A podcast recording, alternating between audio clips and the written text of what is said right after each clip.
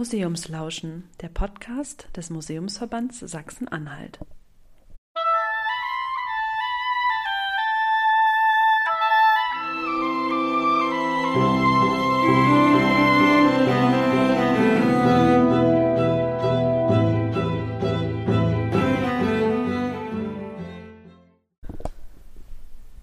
Wir begleiten besondere Gäste bei ihrem Museumsspaziergang. Heute ist Dr. Antje Buschschulte zu Gast bei Dr. Klaus Feldmann in den Frankischen Stiftungen in Halle an der Saale. Als Schwimmstar ist die promovierte Biologin Antje Buschschulte vielen bekannt. Heute arbeitet sie in der Staatskanzlei des Landes Sachsen-Anhalt.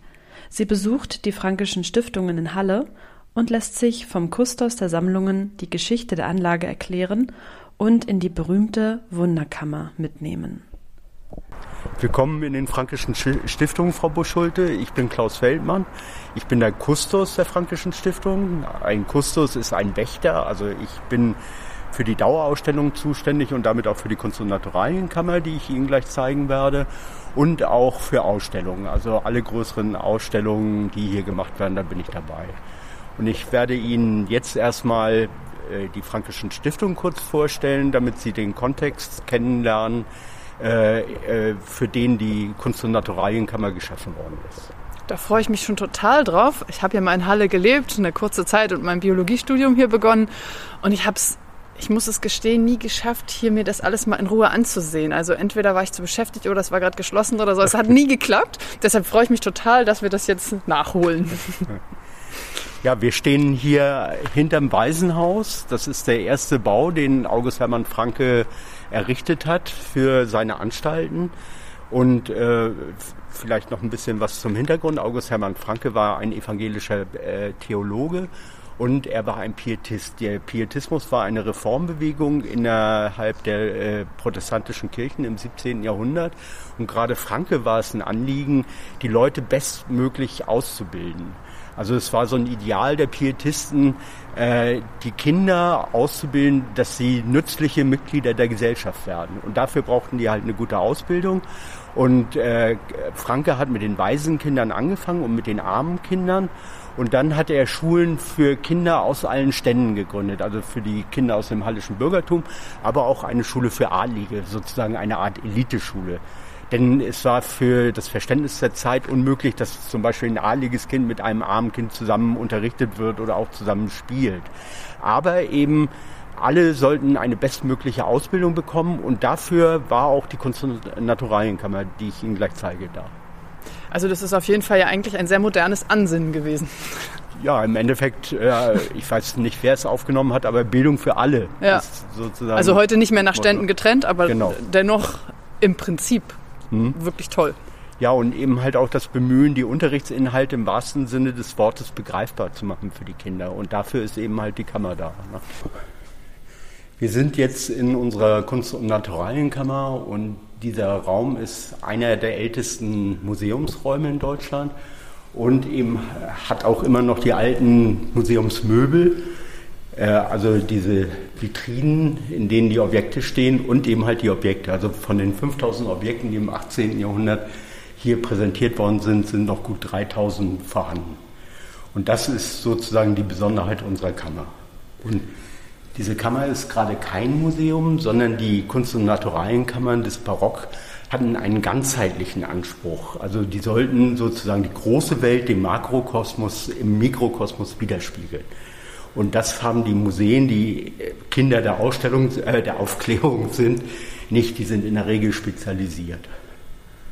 Also mich beeindruckt dieser Raum gerade auch, weil, weil es nicht modern aussieht. Man hat hier keine Touch-Displays und ja, keine moderne Technik und diese Schränke sehen ja schon so toll aus. Ich habe noch gar nicht richtig reingeguckt, was drin steht, aber schon von außen sind sie so farbig bemalt und mich guckt hier so ein Leopard an und der grinst so schelmisch. also nicht ganz original, wie ein Leopard wirklich aussieht, aber drumherum sind lauter Dinge, die ich so schnell gar nicht beschreiben kann. Flughahnchen, äh, Fledermäuse, äh, Spinnen, Muscheln, ein Gesicht aus Muscheln und das ist allein nur der Schrank. Also wir haben jetzt noch nicht drüber geredet, was drin ist. Es ist schon beeindruckend, wenn man sich auch vorstellt, wie lange die Leute sich das schon angucken. Wahrscheinlich sind moderne Menschen vielleicht gar nicht so verwundert über das, was man sieht, aber wenn man so die Historie im Hinterkopf hat, ist das schon toll.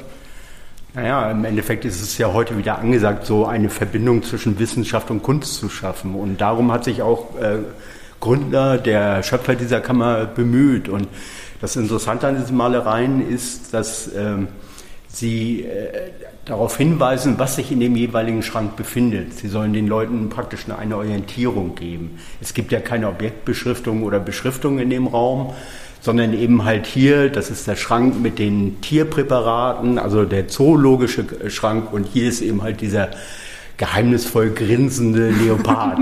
Oder hier sind die Muscheln und Schnecken, die Mollusken und hier in Manier des italienischen Künstlers Arcimboldo ein Gesicht aus Muscheln.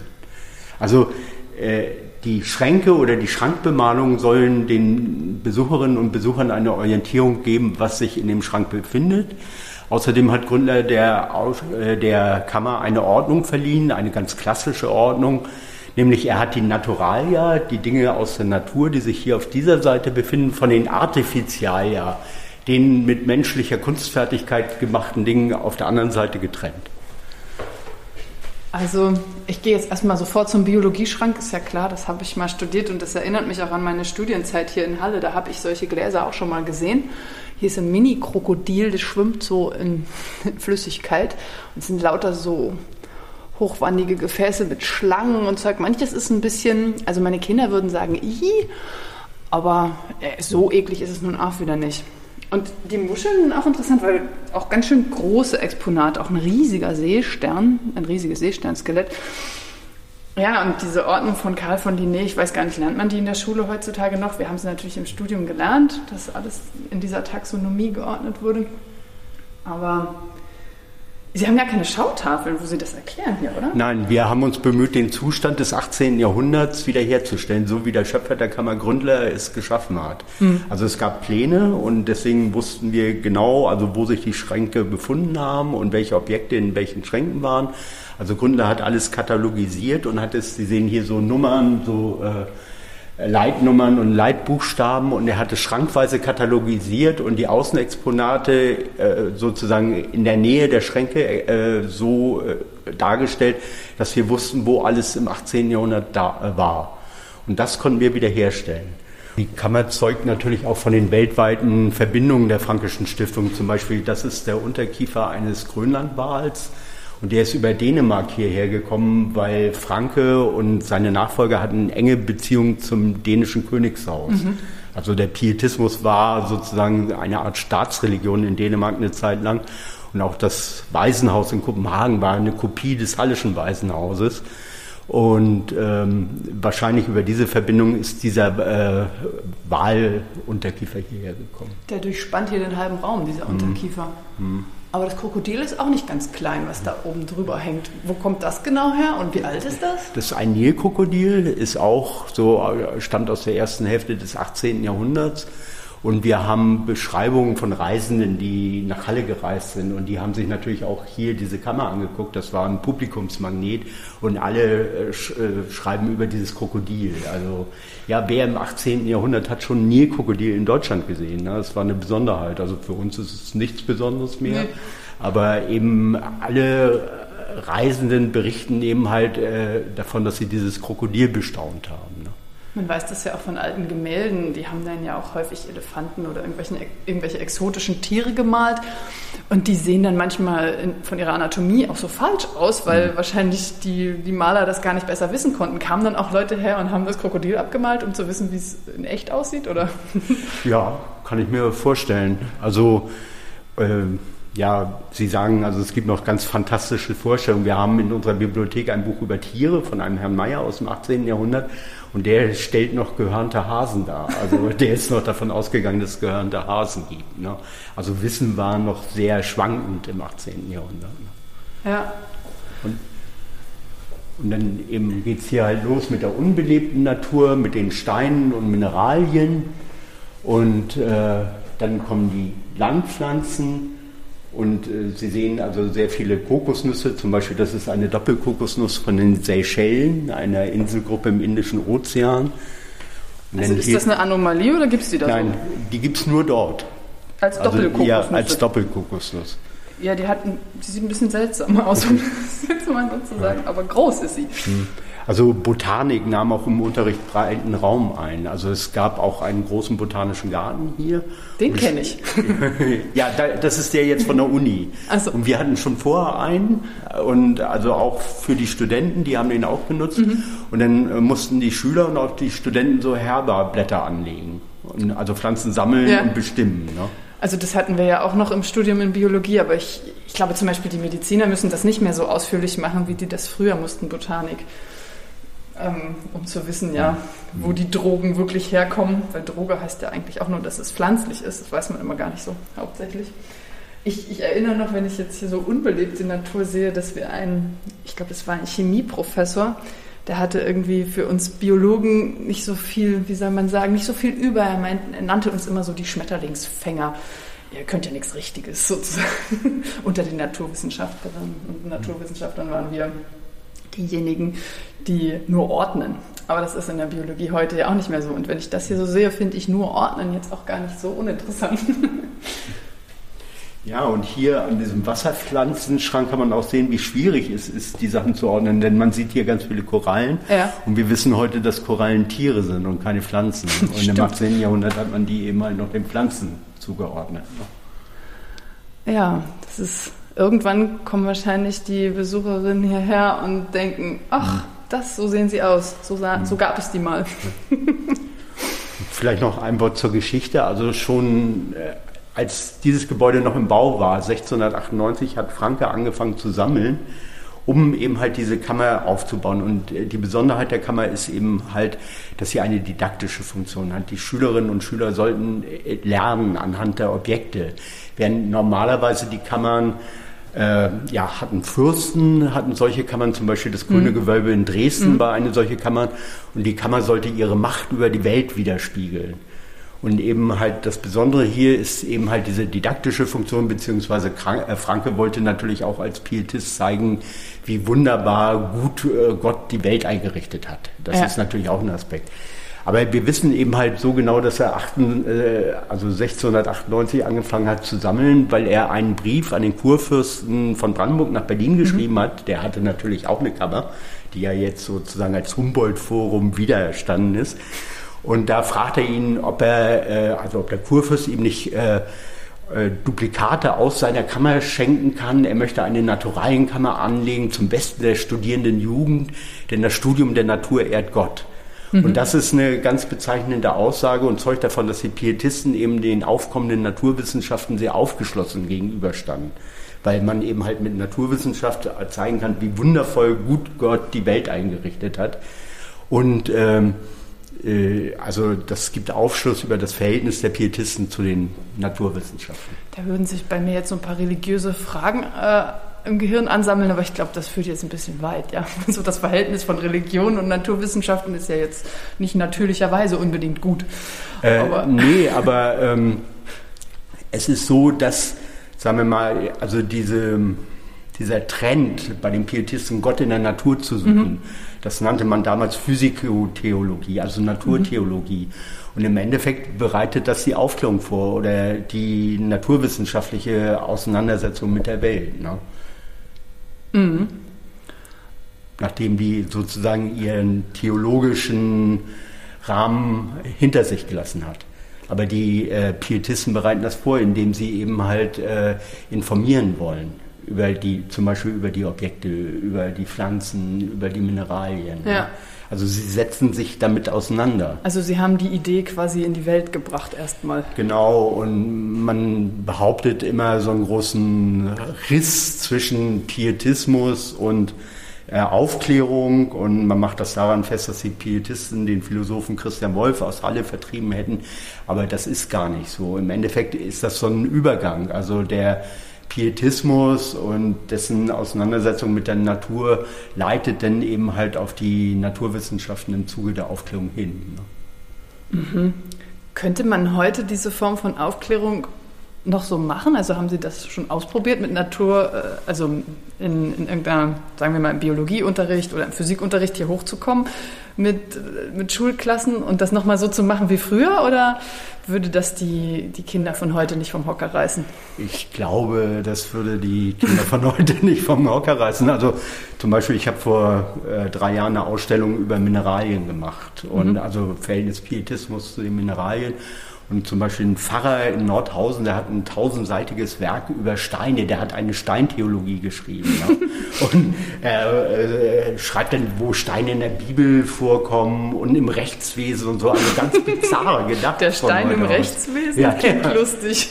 Äh, und äh, was man natürlich auch sagen muss, dass äh, die Pietisten immer der Meinung waren, dass der Mensch sozusagen die Sch äh, Krone der Schöpfung ist die Natur ihm unterworfen ist. Ne? Und damit wird natürlich eine Entwicklung vorbereitet, äh, die bis heute führt und eben auch bis in den Klimawandel hineinführt. Ne?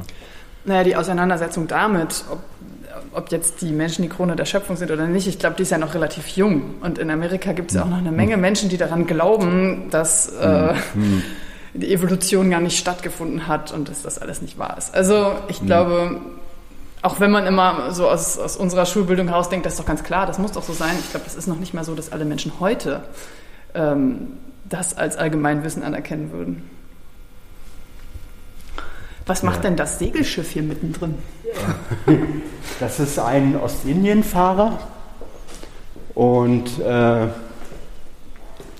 dieses Schiffsmodell äh, ist erst Anfang des 19. Jahrhunderts hierher gekommen und es haben hallische Missionare aber schon im 18. Jahrhundert in Indien in einer dänischen Handelsniederlassung missioniert und die sind mit solchen Schiffen gefahren.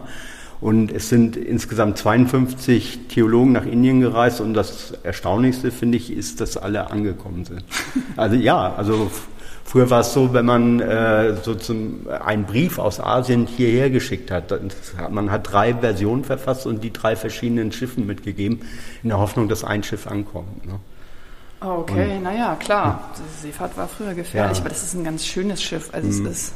Ja, und äh, was meinen Sie, wie lange hat so eine Reise gedauert? Also von, von hier nach Indien? Ja. Ah ja, auch ohne, Ka ohne Suezkanal und so. Ähm, genau. oh, ein halbes Jahr? Die schnellste Reise ein halbes Jahr, die längste Reise fast zwei Jahre. Aber wie gesagt, das Erstaunlichste ist, dass alle angekommen sind. Und Sie sehen, die Schiffe haben Kanonen, also äh, nicht nur die Stürme waren eine Gefahr für die Schiffe, sondern auch die Piraten vor der afrikanischen Küste, die im 18. Jahrhundert sogar in der Nordsee äh, operiert haben. Und äh, es war gar nicht so selten, dass für, äh, dass die Seeleute in Sklaverei geraten sind. Und es gab zum Beispiel in den großen deutschen Hafenstädten so Kassen, in die mussten alle Seeleute einzahlen, sogenannte Sklavenkassen, um in Sklaverei geratene Seeleute wieder freikaufen zu können. Mhm. Ich kenne nur noch die Büchsen für die äh, Schiff, wie heißt das? Deutsche, Deutsche Gesellschaft, Gesellschaft Schiff, Schiffbrüche. Ja. Ja. Ähm, ja, aber das hat auch so schön viel Takelage. Sieht alles aus, als ähm, wäre das wirklich naturgetreu. Genau so würde das jetzt aussehen. Also mhm. da fehlt nichts. Es sieht nicht aus wie ein großes Playmobil-Schiff, sondern es ist sehr filigran. Ja, ich habe mich mal mit dem Schiff beschäftigt. Äh, also man sieht vorne als Galionsfigur den goldenen Löwen, das ist ja das Wappentier der Niederlande und ich dachte, es sei ein niederländischer Ostindien-Fahrer. Hinten ist auch ein Name, Admiral von Preußen. Aber dieses Schiff hat es nie gegeben und äh, es ist so, dass ein ostfriesischer Fischer, dem hat man sein Boot zerstört im Siebenjährigen Krieg und der hat dieses Modell gebaut und ist damit nach Berlin gereist und hat es König Friedrich II. von Preußen angeboten, der sollte es kaufen, damit er sich wieder ein neues Boot kaufen kann. Mhm. Und äh, das hat er nicht gemacht, aber er hat eine Ritterakademie angewiesen, das zu kaufen. Und, und diese Ritterakademie ist dann Anfang des 19. Jahrhunderts geschlossen worden und dann ist es hierher gekommen. Ja, man erkennt auch an den Flaggen oben gar nicht, was es sein, woher es ja. kommt oder was das sein soll. Das ist ein bisschen verblichen, ne? Ja. Ja. Dreht er sich der Globus? Ja, den könnte Aber da ist unter einem Glaskasten, ja, da können ja. wir jetzt nicht mit rumspielen. Nein, also Fingerschweiß würde die Objekte schädigen. Das Ah ja, dann müsste man, wenn man, wenn man es besser.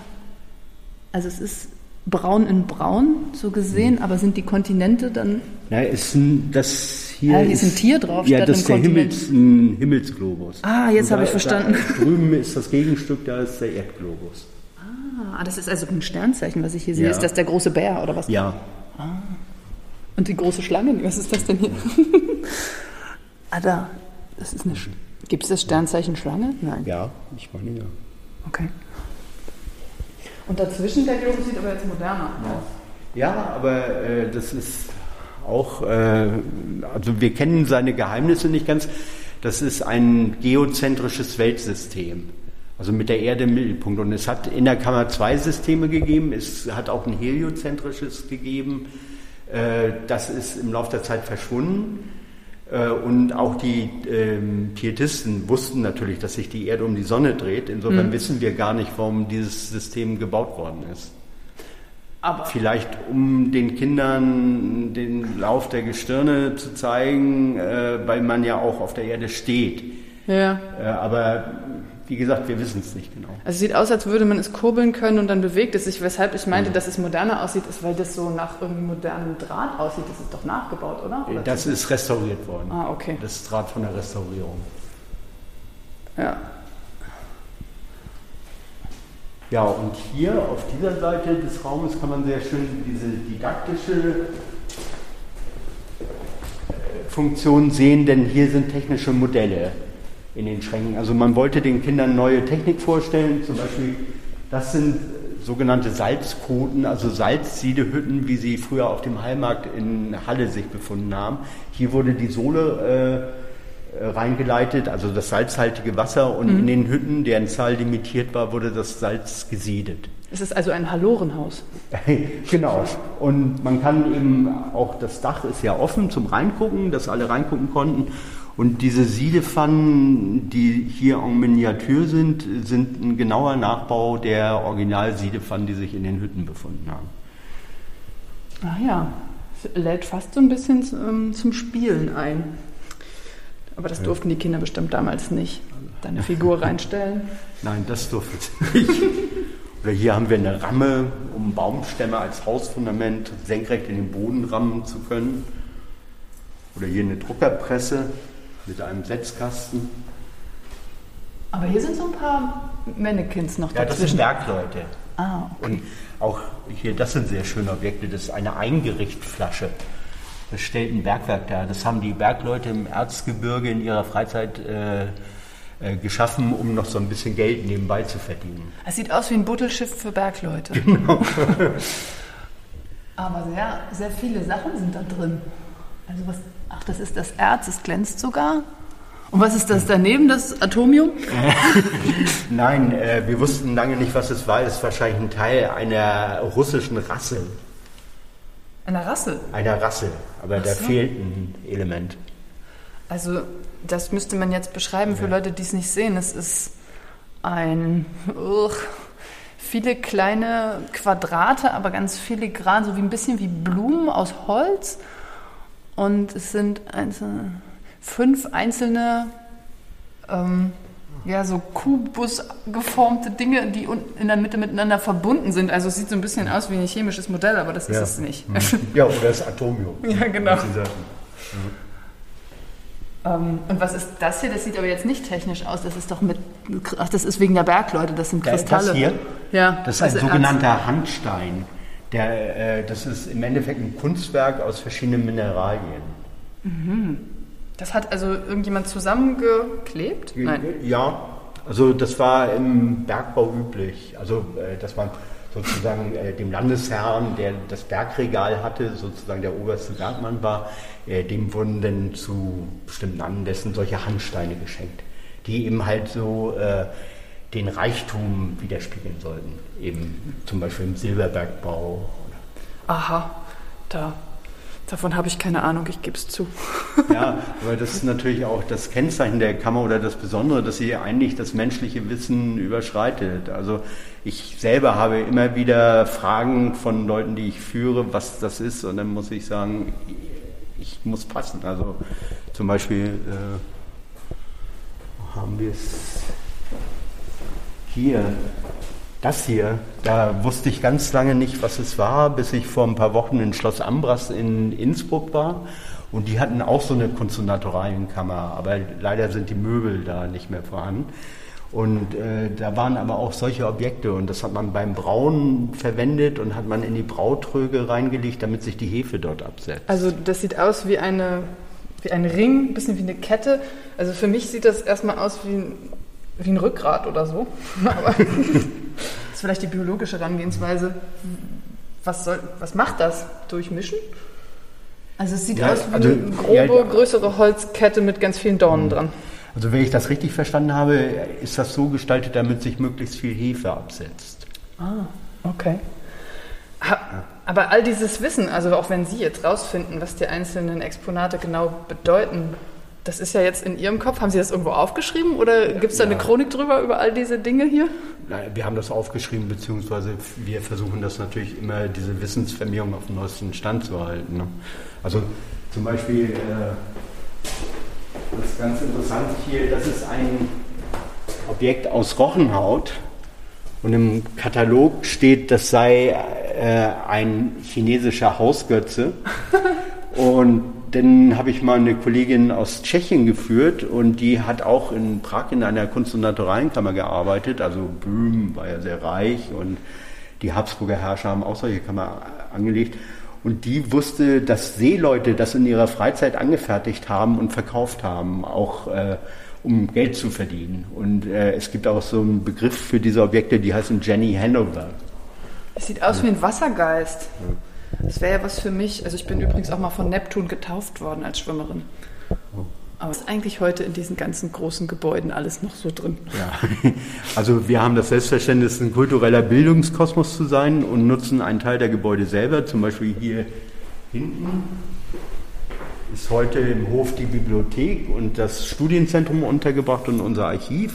Aber zum Beispiel dieser äh, Flügel dort wird inzwischen von der Pädagogischen Fakultät der Uni genutzt. Mhm. Also äh, wir haben viele Gebäude auch auf dem Gelände verpachtet. Zum einen an die Uni, also aufgrund der Tradition sind die Fachbereiche Theologie und Pädagogik mhm. hier untergebracht.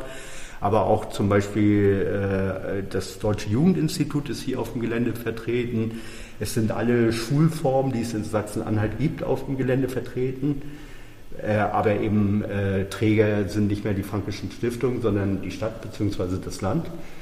Ähm, ja, also wir bemühen uns eben immer noch, also äh, dass das hier auch kein totes Gelände ist und das finde ich einfach ja. sehr schön, auch hier zu arbeiten. Nicht in einem Museum, wo um 17 Uhr der Hammer fällt oder der Löffel fällt und keiner läuft hier mehr rum, sondern an einem Ort, wo Menschen leben und arbeiten, also selber zu arbeiten. Das finde ich auch total schön. Das habe ich in Halle, muss ich sagen, auch im Studium genossen, dass wir in diesem alten Gebäuden Unterricht hatten, teilweise mit quietschenden Bänken aus Goethes Zeiten, mit Tintenfasslöchern. Es war wahnsinnig unbequem, aber trotzdem ein erhebendes Gefühl, in diesem Umfeld zu studieren und zu wissen, wie viele Generationen davor das schon gemacht haben. Die Welt mit Objekten ordnen und dann diese selbst erstellte Ordnung zeigen. Das ist ein historisches Modell für frühere Museen. Wie Antje Buschschulte mit Klaus Feldmann in den Frankischen Stiftungen erlebt, gibt es heute viel zu besprechen bei einem Museumsbesuch und nicht nur über die Ordnung. Machen Sie es ihr gerne nach. Vielen Dank fürs Zuhören bei Museumslauschen, dem Podcast des Museumsverbands Sachsen-Anhalt.